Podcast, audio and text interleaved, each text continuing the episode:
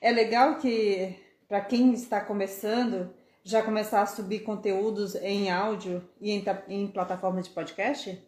Sim. Por quê? O Brasil é um dos países que mais se ouve podcast.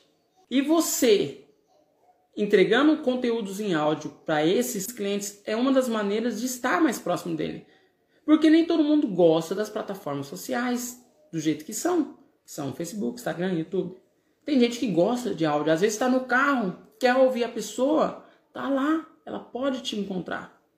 E você estando nas plataformas principais, que é o Spotify, o Deezer, SoundCloud, Google Podcast, nem no caso ele pode utilizar o Anchor e colocar o seu podcast lá.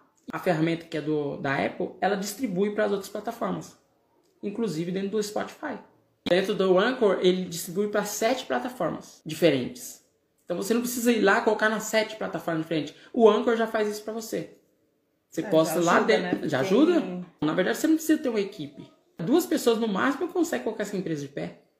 Só o expert, o lançador. Quais são as ferramentas que me propicia é, poupar tempo? Isso é importante, né? Poupar tempo. Poupar tempo é importante, é né? Para as coisas, as coisas mais importantes Sim. que estão por vir. É. Então, eu acho que o podcast é algo que, que, que ele não pode deixar de fugir. Por quê? A partir do momento que você já fez o conteúdo em vídeo, você só vai ter que precisar colocar ele lá tem ferramentas que ele já aceita o vídeo mesmo. Você não precisa nem baixar o áudio do vídeo. Você colocando o vídeo lá, já dá.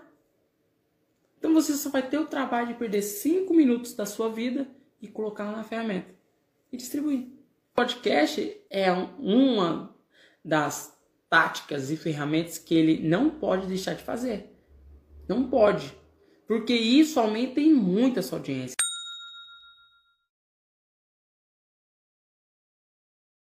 aqueles que não acreditam em gatilhos mentais pode observar nessa criança. Faça algo de bom para uma criança para você ver se ela não fica tentada a retribuir para você.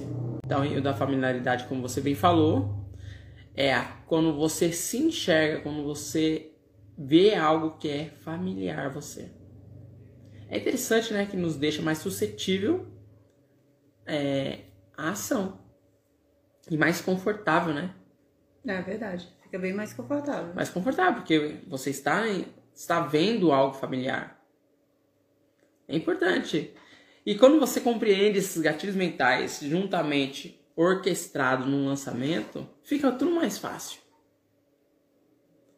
Porque você não tem como é, estar em contato com a pessoa. É diferente do um a um da venda um a um, onde você está olhando para a pessoa, você vê os trejeitos, você vê as expressões faciais. Não, você tem que imaginar como seria essa pessoa. Por isso que se cria o avatar.